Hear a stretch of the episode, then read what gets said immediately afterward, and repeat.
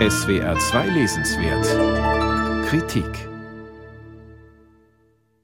Askia ist Mitte 40. Er stammt aus Mali, wohnt in Paris und schlägt sich als Taxifahrer durch, obwohl er in Kamerun einen Abschluss in Anthropologie gemacht hat. Der Roman Die schmutzigen Füße von Edem Avomey setzt in dem Moment ein, als eine junge Frau in Askias Taxi steigt und ihm erzählt, dass er sie an jemanden erinnere. Für Askia ist sofort klar, der Mann mit dem weißen Turban, den die Frau beschreibt und von dem sie ein Foto gemacht hat, kann nur sein Vater Sidi sein. Der ist seit langem verschollen. Ihn, den Sohn, verschlug es vor Jahren mit seiner Mutter nach Paris, weil sie einen Hinweis erhalten hatten, der Vater arbeite dort in einer Fabrik. Gefunden haben sie ihn aber nicht. Olia, sie ist Fotografin von Beruf, verspricht ihm, das Foto zu suchen. Für Askia flammt mit dem zufälligen Zusammentreffen nicht nur Hoffnung auf, den Vater zu finden, sondern er wird in der Erinnerung an Sidi auch wieder mit seiner bewegten Vergangenheit konfrontiert. Ein personaler Erzähler, der aus der Rückschau berichtet, sorgt dafür, dass die Leserin Askia sehr nahe kommt und ihn durch Paris, aber auch in seinen Gedanken und Träumen begleiten kann.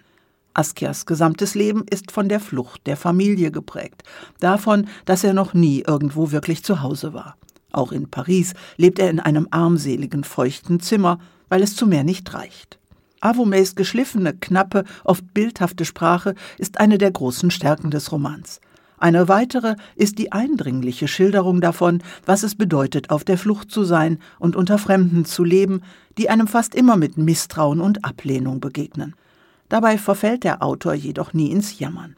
Man spürt aber, dass er die Verhältnisse und Befindlichkeiten kennt, über die er schreibt.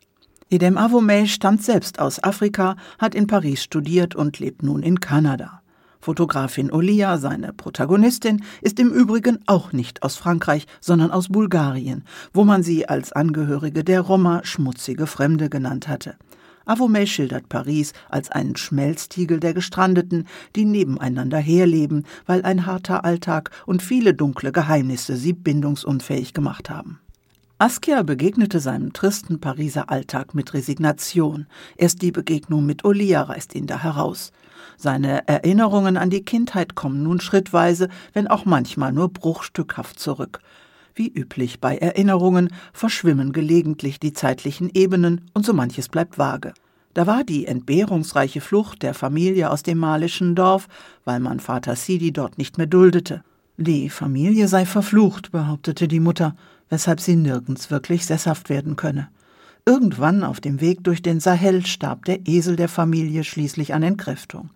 So waren sie monatelang zu Fuß unterwegs, weshalb man sie als die schmutzigen Füße bezeichnete.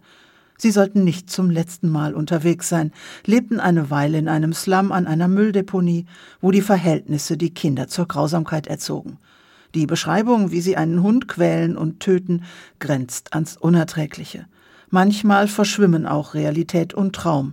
So wird nicht eindeutig klar, ob Askia sich in Paris tatsächlich auf die Suche nach dem Vater macht oder ob er dies nur träumt. Oder beides. Die Stimmung im Roman ist fast durchweg düster und geht an die Nieren.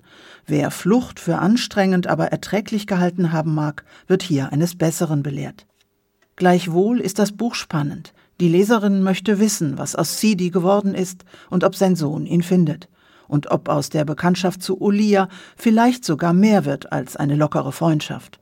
Und dann ist da noch die afrikanische Miliz, über die Askia möglichst nicht redet.